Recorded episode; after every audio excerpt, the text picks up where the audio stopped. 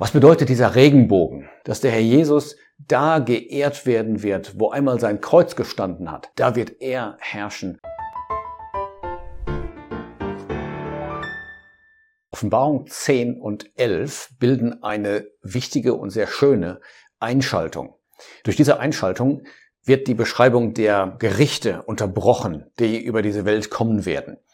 Wir haben ja gesehen, in Kapitel 9 ging es um die fünfte und sechste Posaune. Und bevor dann die siebte Posaune ertönt in Kapitel 11, Vers 14, da werden erst zwei Dinge beschrieben. In Kapitel 11 die beiden Zeugen und vorher hier in Kapitel 10, worum es jetzt geht, ein starker Engel. Ein starker Engel mit einem Regenbogen, der ein kleines Buch hat und Johannes bekommt dieses Buch und bekommt den merkwürdigen Auftrag, dieses Buch zu essen, was er auch tut. Und wir werden sehen, was er dann erlebt. Ich gehe mal jetzt hier Vers für Vers ein bisschen ähm, voran. Kapitel 10, Vers 1 sagt, und ich sah einen starken Engel, einen anderen starken Engel, aus dem Himmel herabkommen, bekleidet mit einer Wolke, und der Regenbogen war auf seinem Haupt und sein Angesicht war wie die Sonne und seine Füße waren wie Feuersäulen. Wer oder was ist gemeint mit diesem Engel? Ich glaube, die Beschreibung wird den meisten schon klar machen, dass es bei diesem anderen starken Engel, wie es heißt, um keinen anderen geht als um den Herrn Jesus, der aber eben vorgestellt wird als Mensch und als ähm, Gesandter, denn Engel bedeutet ja auch Gesandter oder Bote. Er stellt sich hier vor als ein Bote Gottes, der ankündigt, was jetzt geschehen wird. Natürlich ist Jesus Christus Gott. Dazu haben wir auch eine ähm, separate Videoserie gemacht. Jesus ist Gott. Den, den Link findet man nochmal in der Beschreibung. Aber hier wird er eben vorgestellt, wie wir das öfter finden in der Offenbarung, äh, in dieser Form des Engels. Es ist sehr interessant, diese äh, Beschreibung kurz anzusehen. Ähm, er ist einmal ein starker Engel, also seine Kraft wird betont. Er kommt aus dem Himmel herab und dann kommen verschiedene Kennzeichen. Erstens, bekleidet mit einer Wolke. Und diese Wolke ist ja ein sehr bekanntes Symbol in der Bibel. Man findet das schon im Alten Testament sehr oft, 2. Mose 40, als die ähm, Stiftshütte eingeweiht wurde. Da erfüllte die Wolke das Haus, also Zeichen der Gegenwart Gottes. So auch später beim Tempel und so weiter. Das heißt, wenn dieser Engel da ist, dann ist Gott da. Und der Regenbogen war auf seinem Haupt. Was bedeutet dieser Regenbogen? Das ist ja ein äh, viel gebrauchtes Symbol heute. Es gibt ja heute regelrecht eine Regenbogenbewegung. Und die Frage ist, ob man nicht manchmal übersieht, wofür der Regenbogen eigentlich steht. Man liest das ja im ersten Buch Mose. Nach der Flut hatte Gott diesen Bogen in die Wolken gesetzt und er hatte klar gemacht, was dieser Bogen aussagen sollte, nämlich, dass er die Erde nicht mehr durch solch eine Flut richten würde. Was man aber oft übersieht, ist, dass dieser Bogen erst nach der Flut kam. Dass also erst das Gericht kam und dann kam dieser Bund Gottes, dieses Versprechen Gottes. Und das wird heute manchmal übersehen, dass Gott tatsächlich das, was er böse nennt, diese moralisch bösen Praktiken, dass er die richten wird.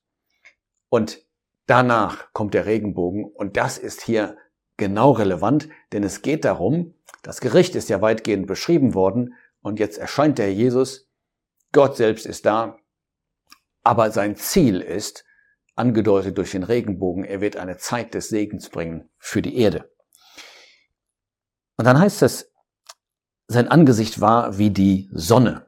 Das ist ein Kennzeichen des Herrn Jesus. Wir haben das schon gesehen in Kapitel 1. Man kann das auch nachlesen in Matthäus 17, als es um diese Umgestaltung auf dem Berg geht, dass das Angesicht des Herrn Jesus leuchtete wie die Sonne. Die Sonne ist ja bekanntlich ein Symbol von höchster Autorität. Und genau das wird hier betont.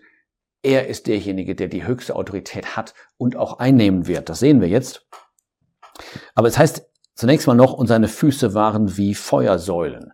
Und dieses Feuer und das erinnert uns übrigens auch an Kapitel 1, die Beschreibung des Sohnes des Menschen. Da waren seine Füße wie glühendes Kupfer. Hier direkt wie Feuer. Und das bedeutet, dass er einen Weg gehen muss mit der Erde, wo er das Böse erst einmal richten muss. Aber jetzt heißt es in Vers 2, und er hatte in seiner Hand ein geöffnetes Büchlein. Und diese Frage wird uns beschäftigen. Was hat es auf sich mit diesem Buch? Ja, warum ist es geöffnet und warum ist es ein kleines Buch? Da komme ich gleich drauf zurück.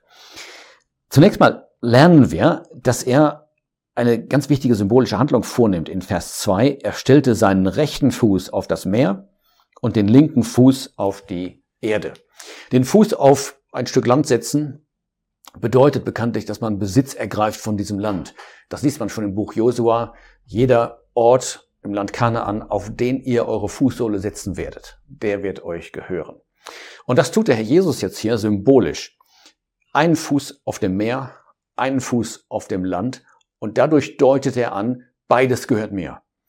Ich komme, ich werde Besitz ergreifen und übrigens dazu dienen diese ganzen Gerichte, die Siegelgerichte und die Posaunengerichte und alles, was noch kommt, dass ich Besitz ergreife von der ganzen Erde. Und dann heißt es auch in Vers 3, und er rief mit lauter Stimme, wie ein Löwe brüllt.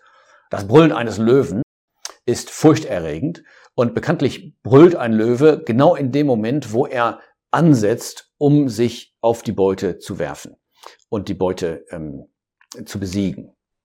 Und das ist genau, was hier angedeutet werden soll. Der Herr steht im Begriff, die Erde in Besitz zu nehmen und auch die Feinde zu besiegen. Und als er rief, redeten die sieben Donner ihre Stimmen.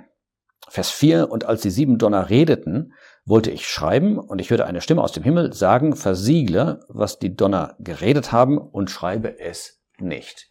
Die Donner sprechen auch wieder von weiterem Gericht, das noch kommen würde. Johannes soll das jetzt nicht aufschreiben. Es wird auch nicht der Inhalt erwähnt. Das sind Dinge, die uns später noch beschäftigen werden. Weitere Gerichte, die kommen sollen.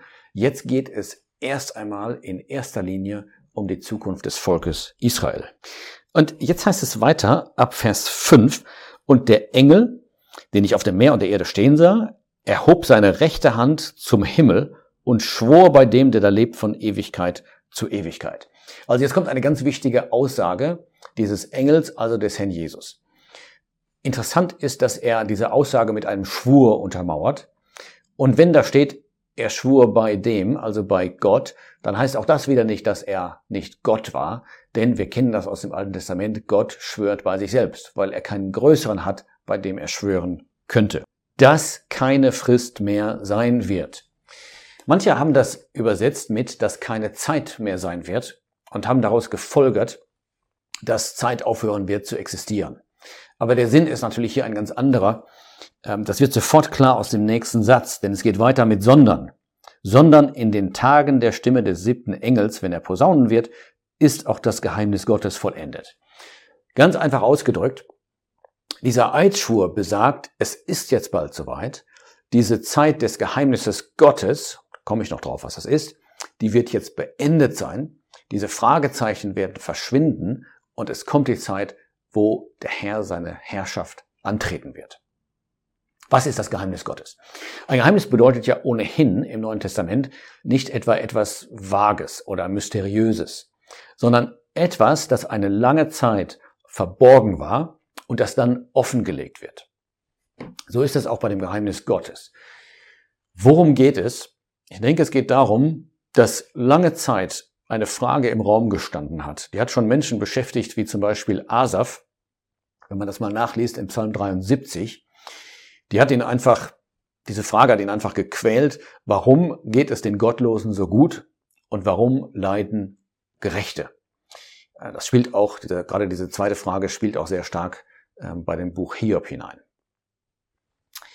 Dieses Geheimnis Warum gibt es so viel Ungerechtigkeit auf der Erde und so viele Ungerechte kommen ungestraft scheinbar davon? Diese Frage wird beantwortet, dieses Geheimnis wird gelöst werden und hier steht auch dabei, wann. Und das unterstreicht das nochmal. Diese Frage wird gelöst werden, Vers 7, in den Tagen der Stimme des siebten Engels. Was passiert in den Tagen der Stimme des siebten Engels? Ich habe das schon angedeutet, Kapitel 11, Vers 14, wenn der siebte Engel posaunt. Ja, was geschieht dann genau? Da kommt eine Stimme, Vers 15. Das Reich der Welt unseres Herrn und seines Christus ist gekommen. Und er wird herrschen von Ewigkeit zu Ewigkeit. Kurz gesagt, der Jesus wird seine tausendjährige Herrschaft antreten auf der Erde, in der dann Gerechtigkeit regiert. Und damit ist diese Frage beantwortet. Damit ist das Geheimnis Gottes gelüftet. Ungerechte werden sich nicht mehr der Strafe entziehen können. Und die Gläubigen werden unter großem Segen, unter der Herrschaft des Herrn Jesus auf der Erde leben können.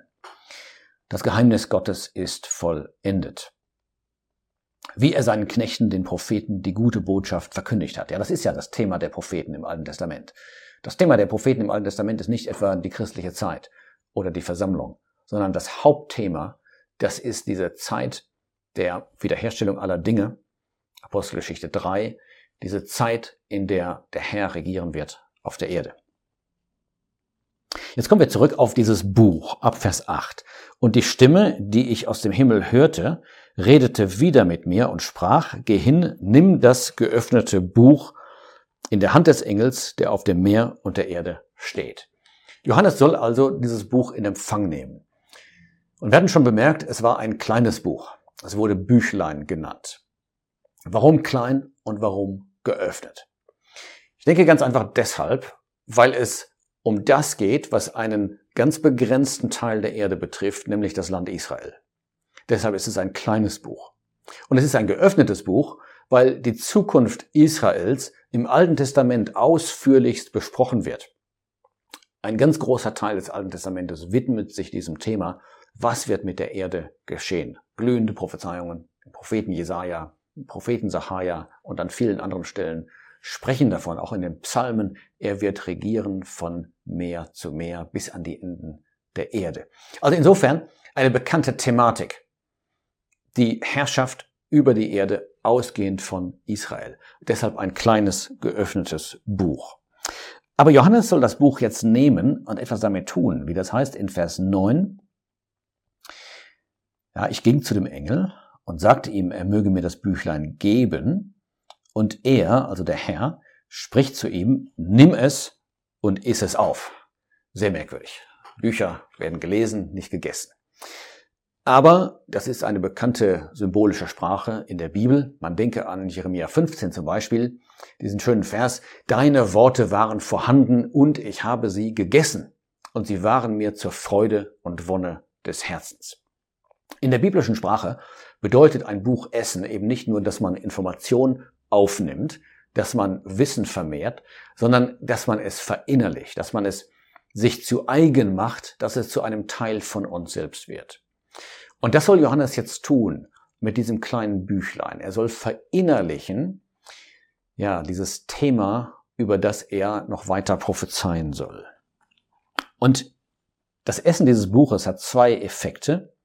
Erstens, am Ende von Vers 9 steht, es wird in deinem Bauch bitter sein, aber in deinem Mund wird es süß sein wie Honig. Warum bitter und süß? Dasselbe Buch, dieselbe Materie und zwei so unterschiedliche Wirkungen. Aber ich glaube, wir verstehen das eigentlich sehr gut. Wenn wir das beziehen auf das prophetische Wort, dann haben wir gerade in Kapitel 9 und auch vorher schon gesehen, wie bitter das prophetische Wort ist, wenn wir an die Wege denken, die Gott gehen muss, um seinen Plan zu erfüllen, den er hat mit der Erde.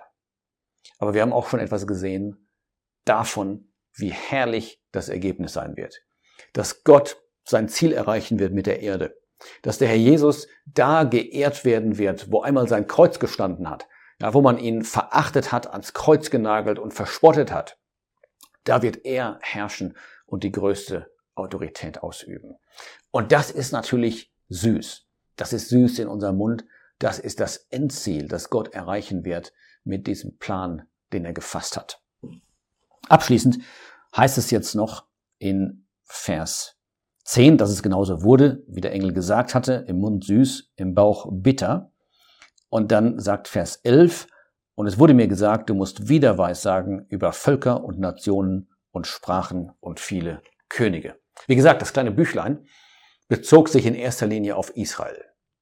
Johannes würde aber noch etwas zu sagen haben, ja, sein Dienst ist noch nicht zu Ende hier, sondern er würde noch sprechen über weitere Gerichte, über verschiedene Völker und Nationen. Aber bevor das kommt, da wird Kapitel 11 vor uns kommen. Und da werden wir etwas sehen, was ganz, ganz wertvoll ist für Gott.